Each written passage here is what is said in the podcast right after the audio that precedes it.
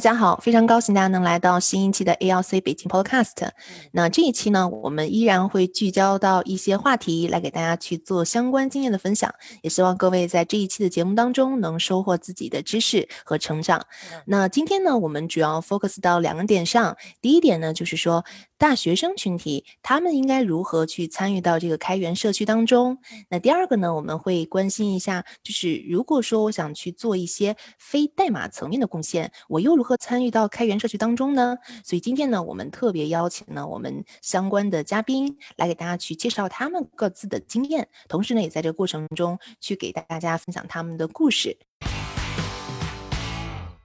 好，那我们就按照之前的惯例啊，依然是我们嘉宾的介绍。啊，从我这边开始，啊，是大家的老朋友潘娟，是阿帕奇 Sharding Sophia 的 PMC，也是京东数科的高级 DBA。当然，接下来呢，依然是我们的江宁老师。大家好，我叫江宁，呃，我也是这个 LC 北京博客老朋友了。熟悉我的人应该知道，就是我在这个阿帕奇软件基金会呃这边啊。担任这个呃孵化器的导师，啊，也是这个阿帕奇软软件基金会的会员。同时呢，就是啊，我在华为啊开源能力中心啊工作，然后现在主要就是做开源相关的布道，然后也对内源比较啊感兴趣。OK，蒋老师是老司机的身份来参加咱们这个 Podcast 的。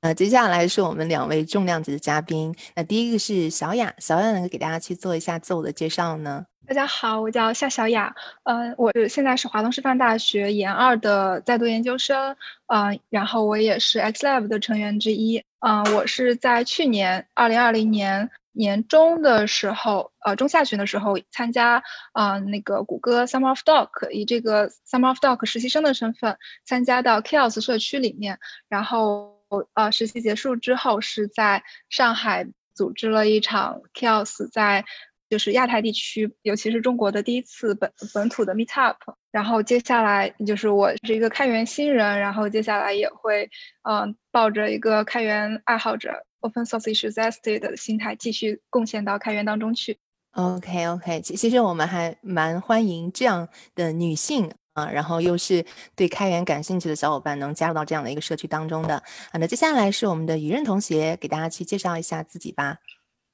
嗯，大家好，我是周雨任，然后我现在在北京大学社会学系读大三，然后我是去年也是因为一个机会，然后呃结识到阿帕奇的这个社区，然后之后也到阿帕奇下面的这个阿帕奇 LTDB 的社区做一些工作，当然就是非代码类的工作，因为我本人是呃就是非计算机或者说代码相关的背景出身。然后另一方面也在 ALC 这边做一些呃翻译，还有博客之类的协助性的工作。OK，啊，我觉得这个呃雨任这个案例可以在接下来的时间当中给大家去更挖掘一点，因为我还是呃其实是第一次接触啊，就是说非这种计算机系的学生啊，以一种呃非代码。贡献的这种形式加入到这个社区啊，我觉得也蛮有意思的啊。那刚才大家其实都呃简单做了一下自我介绍，然后也帮助我们听众朋友去了解各自的一个立场啊，然后来分享你们的故事啊。然后因为刚才小海有介绍到说，咱们的这个 Chaos，你在这个社区当中其实呃扮演一个非常重要的角色，呃，然后也是在这个过程中让你发现开源的魅力的。但是其实对很多听众朋友来说，他们可能对这个不是很了解。当然我知道张静老师。是和小雅对这个是呃非常有了解的，那能不能给大家做一下简单的介绍呢？嗯，Chaos 它的全称是 Community Health Analytics Open Source Software，就是里面有一个单词是 Health，就是 Health 和 Analytics，就是在开源社区的时，嗯，开源社区就是我们可能经常会思考一个问题，就是怎么样去定义它是一个好。好的开源社区，或者说它是一个健康的，那怎么去衡量呢？所以 Chaos 它做了一个事情就是构建了一套指标体系，然后通过指标，嗯，指标来啊做一个，也不能说是标准吧，是一个比较有指导性的，从各个维度，比如说啊一个社区的风险角度，它是一个怎么演化的，还有它的多样性和包容性，还有这个社区的价值等角度来体现，嗯，这个社区呃就是。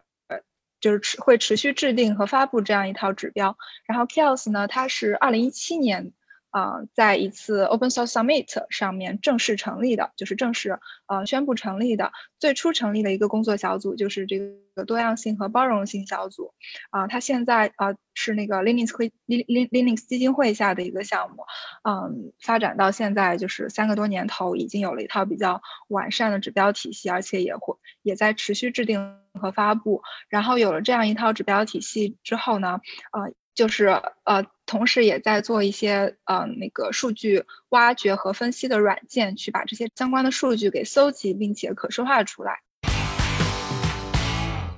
其实我对这个还蛮感兴趣的，因为现在我们再去衡量一个社区它呃是否活跃，呃都是。有自己呃个人的呃一些想法或见解，但如果说有这样的一个社区或组织，能够把它形成一个呃，比如说 A B C D 这样的一个 guideline 这种形式，我觉得呃，对于所有的开源社区来说，真的是一件呃非常有意义的事情。那姜老师，你是怎么看待这样的一个社区的？对我，我觉得因为呃，这个 Chaos 这个社区啊，主要嗯参与者其实是各大公司开源办公室的。一些人，然后的话呢，他们实际上他们要去回答他们做自己的工作的这个价值的意义，所以就会用很多的这个 metrics 这些指标来去啊衡量他们说管理啊或者治理的那些项目的情况。呃，站在我的角度上，就因为我在啊公司内部也在帮着做一些项目的一些 mentor 的一些事情，实际上我比较关注这个项目的这些啊健康度，所以呢。也是在去年的时候，就是啊，大概期就参加了这个 Chaos 的这个亚太的会议。然后的话呢，呃，因为当时跟 XLab 比较 熟，然后因为我每周都会议，然后其实也是把这个啊 Chaos 啊，就是介绍给 XLab，然后 XLab 的很多同学其实也都参加了，也有人就是呃获得了这个 Google Summer of Code 的这个呃项目。呃，就参与到就 Chaos 的 Google Summer Code 项目，然后呃，小雅其实就是比较好好的，就是又参加了这个跟 Document 相关的一些项目。Chaos 这块的话呢，呃，我我我个人的一个理解啊，就是呃，实际上它自身它没有什么呃，除了就是那个跟指标相关的那些软件以外，其实它没有什么太呃太多那个跟代码相关的一些事情。但是呢，就是呃。有各种各样的工作组，然后大家一起来去分析问题、讨论问题，然后定义指标，然后啊，并且把这些东西就发布出来。就这个整套的这个协作模式，其实是很值得我们去学习的啊。所以就是呃，大家如果能参与到这个项目来的话，还是应该有很大的这个收获。嗯，也就是说，学生群体或者是非学生群体都是可以参与到这个活动当中的是吗？对对，因为现在开源社区并不只是局限于开源项目。其实更多时候，大家可能会有一些啊共同的兴趣爱好，或者是需要共同解决的一些问题啊，比如就是大家也可能会去一起写书啊，或者是啊，类似于像我们 LC 北京的话，其实我们也有两个呃 GitHub repo 嘛，一个是跟我们的 website 相关的，还有一个呢就是跟翻译相关的。其实这些的话呢，其实跟那个代码没有太直接关系，但是会大家。可以在里面去学到一些怎么跟别人一起合作，然后怎么能就是我们共同的就一步一步的方式啊交流，然后或同时呢也可以互相帮助，然后呢去获得成长。然后我觉得后面我们其实可以进一步聊一聊，就是啊大家在 GitHub 怎么去寻找实习机会，因为 Chaos 的话很多交流也是在呃 GitHub 上面。后面小雅也可以给大家介绍一下。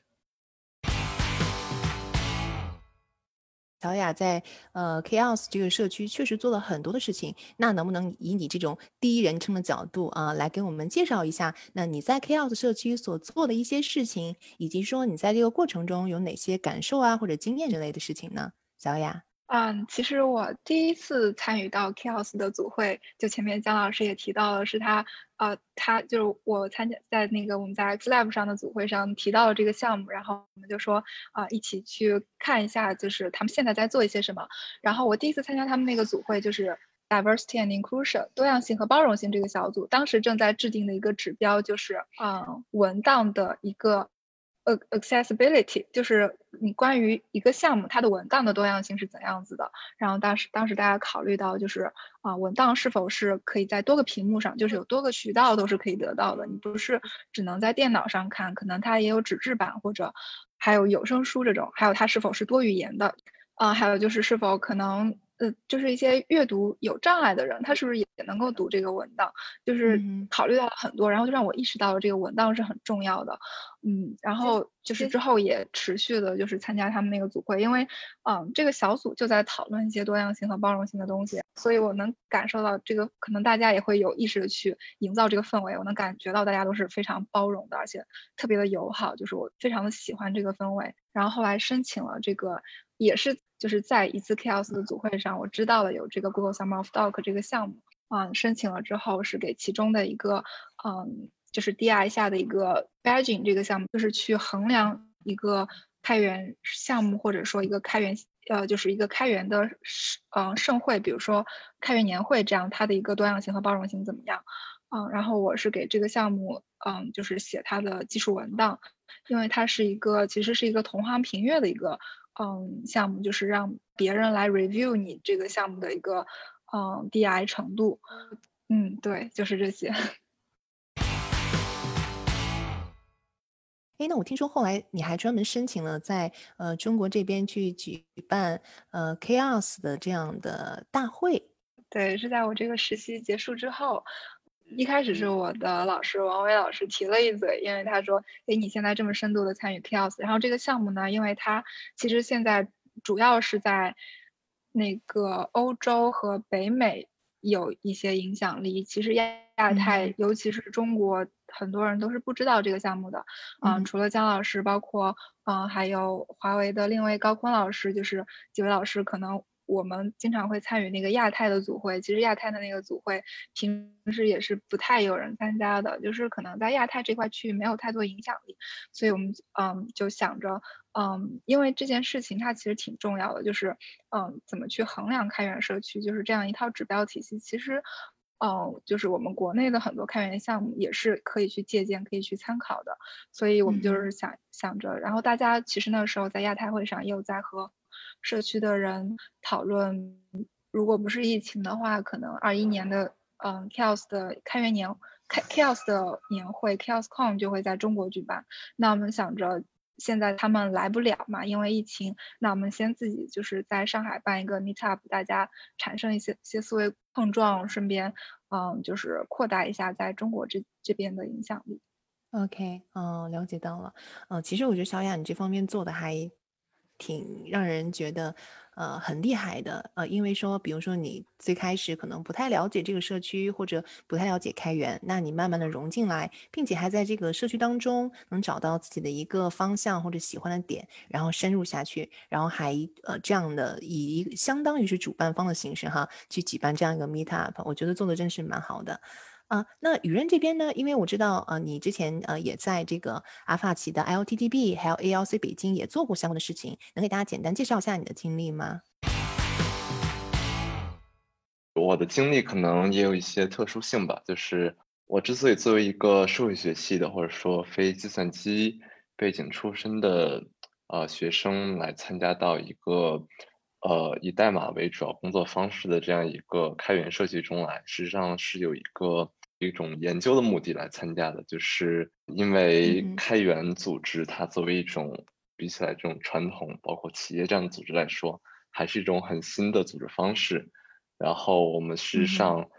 我是希望能够去理解这样的一种开放性的，然后同时在某种意义上是呃。Work for free 的这样一种工作方式是怎么样能够这么繁荣兴盛的？然后，当这带样带着这样一种心态吧，然后我是最先和呃建胜老师，当然也是咱们节目的呃这个老朋友，然后联系到，因为建胜老师呃他现在在办一个这个开源之道的，也是一个布道的一个栏目。然后，所以先是在网上搜索开源相关信息的时候，发现了他这个栏目，然后通过上面的联系方式联系到建胜老师，然后又因为建胜老师，然后 结识了江宁老师，然后所以然后接触到这个整个阿帕奇在中国的这样一个社区，然后之后就是呃一步一步的深入，然后在旁听了那次就是做的阿帕奇 LTDB 的访谈之后，然后因为 LTDB 是他们的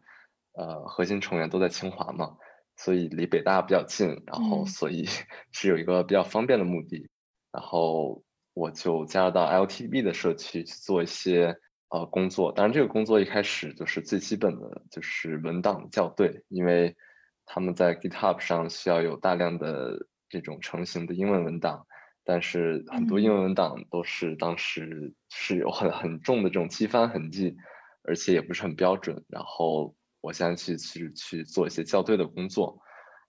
这中间有一个融入社区的过程吧。然后之后我也开始到加入到这样对于整个社区建设的一些讨论中来，因为这方面可能也有一些我会更擅长一些的地方。因为本身我们对于我们社会学期来说，我们对于组织的这种关系，然后包括一些社区建设是有一些已经成型的理解的。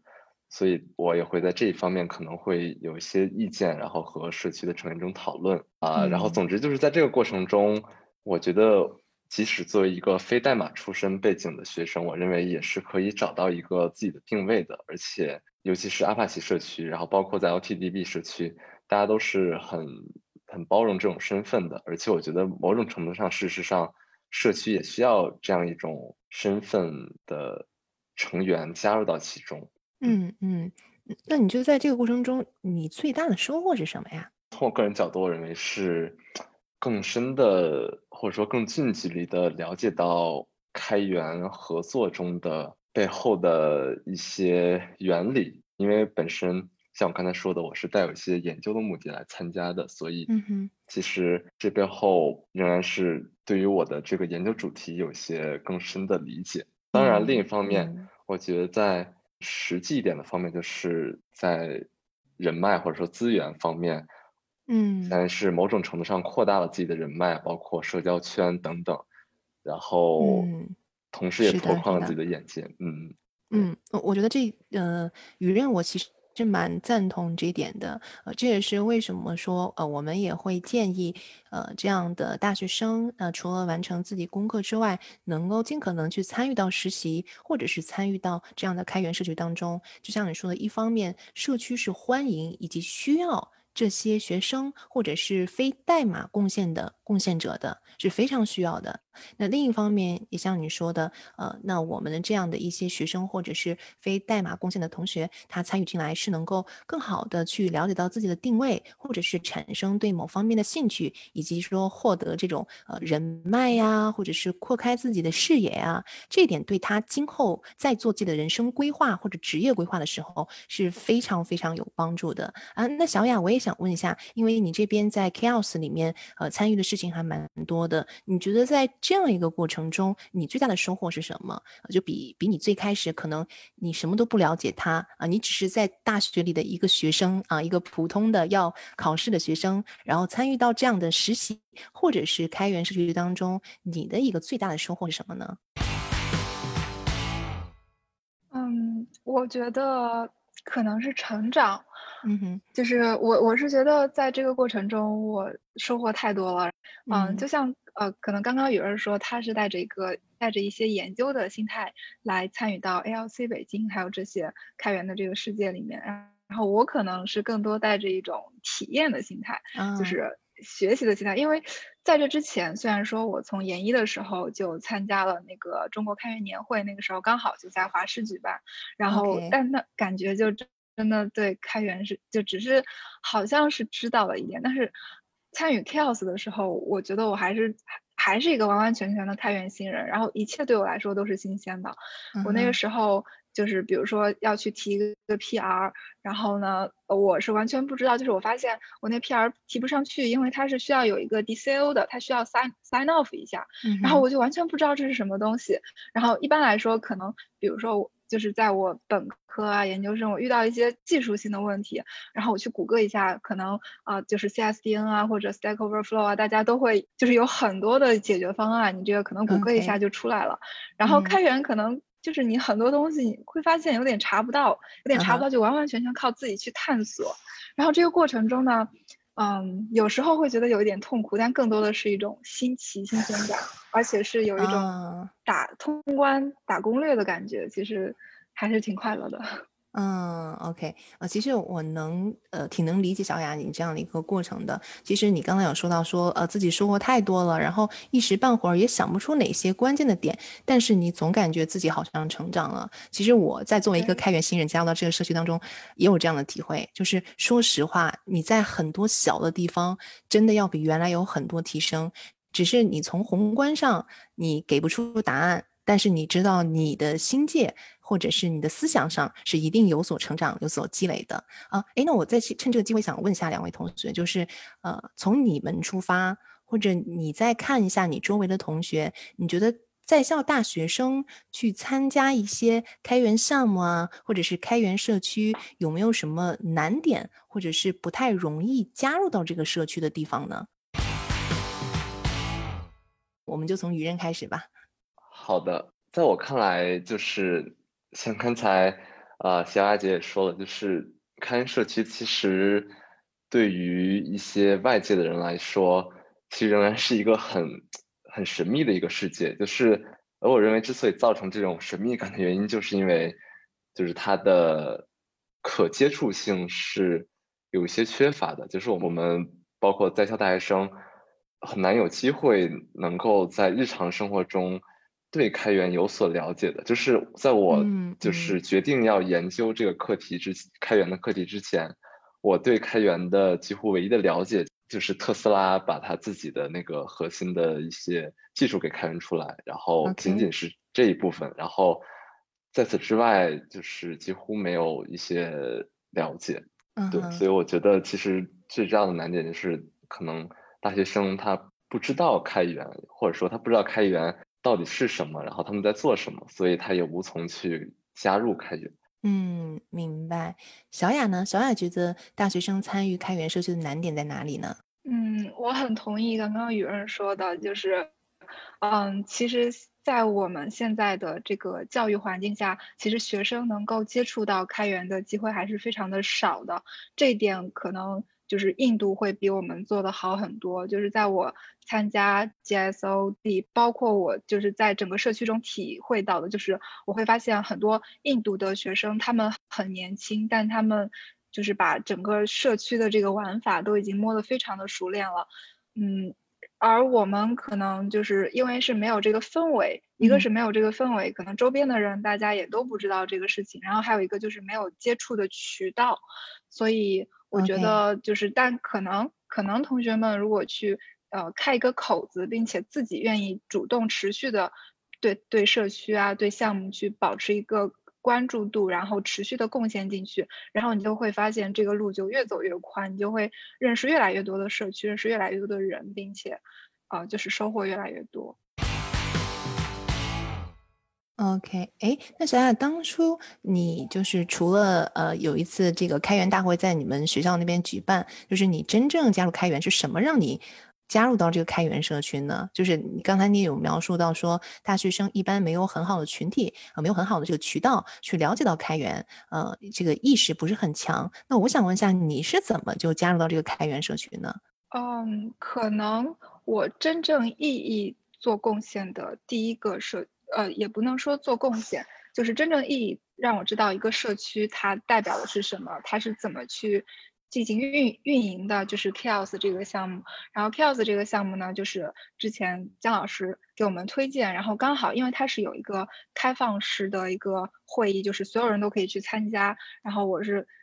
通过会议会比可能你在 GitHub 上去浏览它有哪些 issue 啊，然后看它的代码，它的那个参与度会高很多。然后在这个过程中。参与进去，对，OK，姜老师，我觉得你任重而道远啊，对学生和大学生群体的这个布道工作，哈，啊，对啊，对啊，啊，终于 Q 到我了，对，是的，实际上，实际上这个也是我们这个选题现在选的一个很重要的一个题目，就是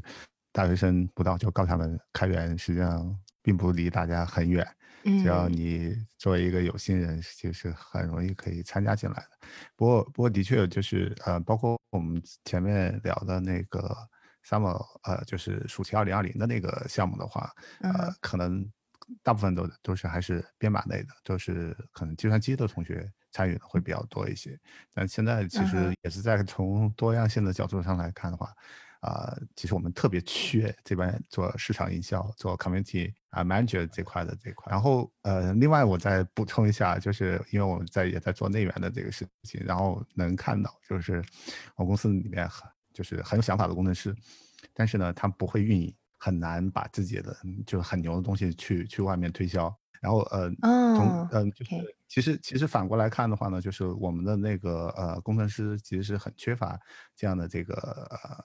经经验，那而且我我们就是呃跟大家聊，也发现就是其实，在社区这块的这个工作，其实是很缺缺乏人的。然后小雅这块的话呢，之前其实就是跟小雅也有一些啊沟通，包括我觉得王老师也是特别就是嗯看到了，就是像小雅，还有就是其实是非常适合就是做这个 community manager 这这块的这个任务。然后呃健身那边其实呃。也也提了很很多这方面的这个诉求，因为我们其实我们可以研究啊，就在啊开源社区里面，或者就是呃 community 里面，其实是会有很多很多的这个呃非代码贡献的呃这些角角色，我们做做做 PR 的，做啊做文档的，然后甚至还有办会啊，就是搞活动，这些实际上都是大家可以参与进来的，而且现在这种人才还挺缺乏的。呃，以前就是呃，大概六七年前，哦，可能可能还要再早一点，就是呃，以前我去北航讲过几期这种开源的这种课，然后他们有个并列的，就是因为因为这这门课是那个呃大数据和云计算相相关的人来听，然后他们还其实还有一个互联网营销那块的，就当时微博啊。就是这种社交媒体比较火的时候，像也开过那嗯那种课，然后说那边课上的同学就特别特别火奋，然后就是就在通过互联网怎么去来去做这种社群的这种运作啊什么之类的，就是嗯，其实当时我没有没有没有现在这个想法啊，就是当时我可能觉得哎这是一另外一拨人，我可能永远不会跟他们有交集，但现在反过来看的话，实际上当时应该 跟他们。联合起来，真的把这个开源这好好好好的来做起来。呃，其实也是因为就是做了内源，做了开源，就不知道这个事情之后，然后发现真正真正我们要解决人才短缺的这这个问题，还是要从学校开始。然后反过来，正好同学们也都有这种实实习的这种诉求。然后哎，这个咱们也嗯，暑期可能也快到了时候，大家也可以考虑考虑，就是。能不能参与到这个开源社区里面来？很多时候，其实你要主动去找上去，就像雨人一样的发封邮件，然后说说你的啊诉求，说不定就就会有人就是会会接纳你。而且我觉得开源社区都是啊特别特别友善的，就是很多人其实他还是非常愿意帮助他人的，就是这个做 mentor，这只只要你只要你足够努力的话，其实还是很容易得到大家的认可的。嗯哼。嗯，我我我觉得我很能理解姜老师这方面的这个感受，然后我也是希望能够现在正在听 L C 北京的听众朋友们，就是如果说，哎，你你无论是说是在校的学生啊，或者是已经工作的人，然后如果你觉得哎开源社区还蛮有意思，我想加入，真的是要鼓励你自己啊，然后你比如说你去主动发邮件啊，比如说你主动的去他的这个官网或者 GitHub 上去浏览一下，去找到一些点。啊，然后慢慢的去融入到这个社区，至少要多给自己一些机会，嗯，这样去展示自己，或者是加入社区。那刚才有提到这个，呃，开源社区不光有代码的贡献，还有非代码的贡献。那大家能不能列一些 item 出来，就是说告诉大家，我们现在这个除了说可以去贡献代码之外，有没有其他的方式也能够参与到这样的社区当中呢？呃，比如说刚才姜老师说，第一个，呃，我去呃做一些。文档方面的建设或者是翻译，那第二个呢，可以举办相关帮忙去举办一些相关的 meet up，呃，那大家还有没有其他的这些方式可以给到这些听众朋友呢？我觉得可能和组织 meet up，会有点类似，就是也是在做社区运营相关的方面。因为社区当中，它开源社区完全是一个，就是在组织学的意义上，它是一个很松散的组织，就是大家是，呃，缺乏一些，比如像像公司那种明确的规章制度的要求去在工作，所以。那我们可能有的时候就会需要一些常规方法之外的方式去能够组织起大家，或者说调动起大家的积极性，在某种意义上。那我觉得这个意义上，就是事实上，即使是非代码的人，我们也可以有一些自己的想法。对于社区的建设来说，比如像我们是不是出一些，当然这个是我现在一些想法，我就在此做一个例子，就是比如像在 LTDB 社区，我们现在在讨论说可不可以。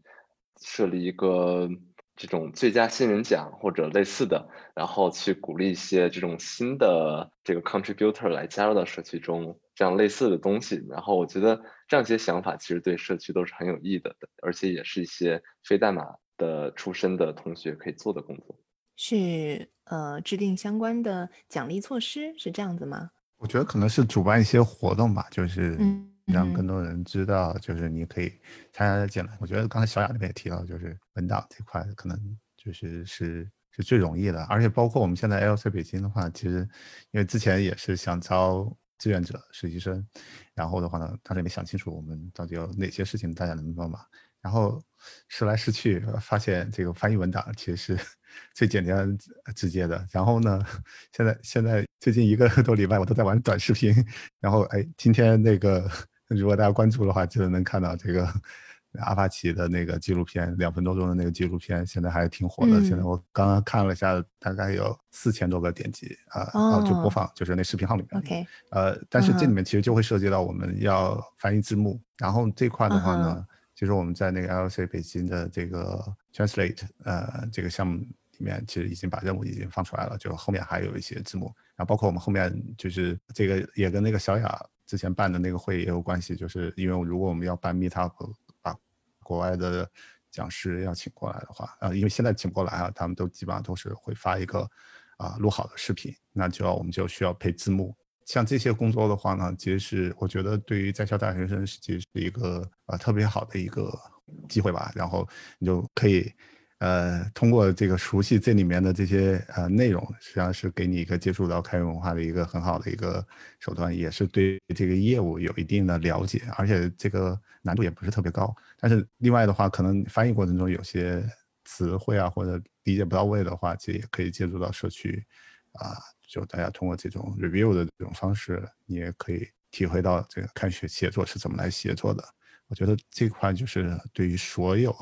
在校大学生，其实都是可以来做的。但是呢，就是呃，就会给你开一个大门，就是相当于你参与进来之后，你就大家知道这个开源社区是怎么来运作的，然后你可能就会认识这样那样的一些人，然后我觉得对你后续的这个职业发展其实是会有很大好处的。小雅这边呢，有没有什么关于非代码贡献的一些条目可以给到大家？呃，刚刚姜老师说到的，就是给那个视频添加字幕，这个也是我之前办上海 Meetup 的时候遇到的一个很大的挑战，因为啊，那个时候是社区那边很多人把他们的一些录好的 video 发过来，那我们想要添加一个字幕，就就很缺这样子的人，因为有好几个视频，当时时间也很赶，就需要有人去做听译。其实做听译对。可能就是我们可能做翻译，对我们很多学生来说，嗯，没太多问题。大家还可以借助谷歌这些工具，但是听译其实还是一件挺有挑战的事情的。然后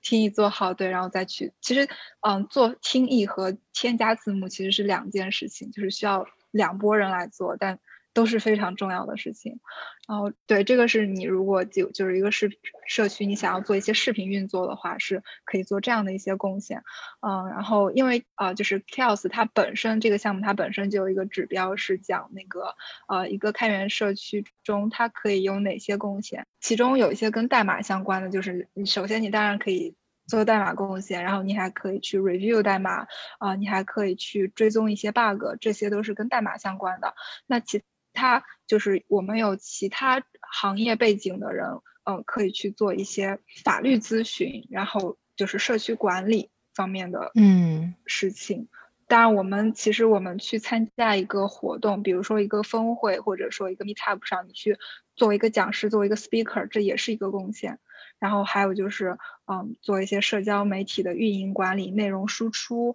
还有就是对于你新，因为一个社区它的新人是非常重要的。那么我们在社区中也需要有一波人对这些社区新人做一些支持和答疑工作。OK，我能看到，其实咱们这个非代码贡献的内容真的是远远要超过我们能想到的那几点。呃，如果方便的话，小海能把这个呃关于 Chaos 所呃列出来的关于非代码贡献的这样的一个 link 呀，或者是链接，然后放到我们的 Podcast 下面。那如果说其他朋友想要去看的话，也可以直接点到这样的一个呃 link 当中，然后去了解所有这样的一个非代码贡献的渠道，是吧？稍微补一下，就是，呃，就是那个，就是 mentoring 或者是就是 tutorial 这块，其实还是挺重要的。因为最近，因为我们就是因为在做内源的事情嘛，然后就是也也在绞尽脑汁的在想怎么来去扩大这个项目的这个影响力。然后想来想去，哦，突然悟到有有一点，就是为什么很多开源项目都会有免费的这种教程，而且很多人特别喜欢写这种东西。呃，实际上我觉得 教程其实一个啊，很多人是把自己的这个学习的这个过程记录下来了，然后啊，相当于是一个副产品，这个输出出来。当然，我觉得另外一个好处其实就是让更多的新人能够更快的接触到这些项目，其实就降低了这个项目的入门的这个门槛。站在这个角角度上，其实是所有的在校的大学生实际上都是可以来做这个事情的，就是你可以试图去学一个开源项目啊，去把它用起来。在用的过程中，你可以把你自己的学习经历把它记录下来，然后这些东西越来越多的话，那这个项目的这个声音也就会越来越大。实际上，我们很大程度上是帮助一个项目在造势，就是让更多人能够了解它。呃，其实我觉得潘娟你也知道，就是 s h a r l e 如果有一个其实非京东的人，呃，写是的一个教程啊或者什么，你都会很高兴。那反过来。呃，其实我们如果看到外人来就 LC 的话，如果我觉得呃，就是其他的新朋友参与到 LC，然后帮助来去做 LC 北京的这种宣传的话，我觉得我们也是会很高兴的。然后就是呃，类似于像这种情况的话，实际上就是呃，在校大学生实际上都是可以来做的，就是这也给你一个就是了解这些开源项目的一个很好的一个机会。因为我现在能看到，就是现在很多 AI 方面的这种项目，其实大家可能都比较关注，因为呃也比较火，也比较热，然后大家呃可以和结合到自己的这个需求，然后来去做一些事情。但是我们怎么来去把这个 AI 的这些东西跑起来啊？这些教程可能就是一个很很大的一个工作。然后另外一块的话，就是可能也会呃，我们也可以写一些文档，告诉大家 怎么参与到这个开源社区把。啊，相关的一些经验分享出来，其实也是一种宣传。其实你也在给开源社区啊做贡献。OK，OK。哦，我能明白。其实姜老师是从自己呃遇到的一些事情或者是思考当中去给出了相关的建议。我觉得其实姜老师这些建议，再加上呃我们 Chaos 里面所列的那些非代码贡献的内容，其实组合起来真的是一个像宝典一样的东西。那特别适合，比如说你想去做代码贡献，或者是非代码贡献，想去参与到开源社区的小伙伴们，可能会更需要这样的一份资料。呃，那今天呢，其实呃，我们通过采访我们的两位呃非常专业的同学，来给大家去介绍了呃他们的一些经历，呃以及说他们在这个过程中的自己的成长，呃自己的呃经验，呃另外呢，也刚才给大家谈到了像这种在校大学生，呃或者是呃做呃非。的代码贡献者如何参与到开源社区？我们对相关的主题都进行了探讨，然后也希望呃正在听节目的小伙伴们，那如果你对这方面比较感兴趣，呃也能给自己一个机会，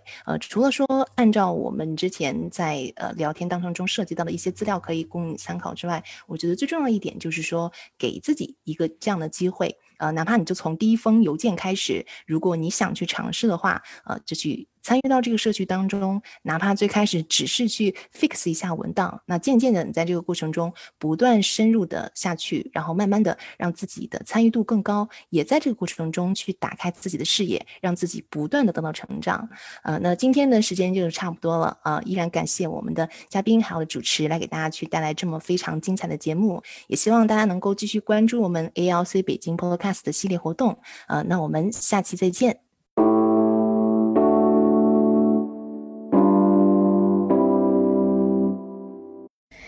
ALC 北京普通话播客非常需要热爱开源、认同阿帕奇之道的同仁参与，欢迎给我们留言提供建议或询问嘉宾问题，我们一定会认真的答复。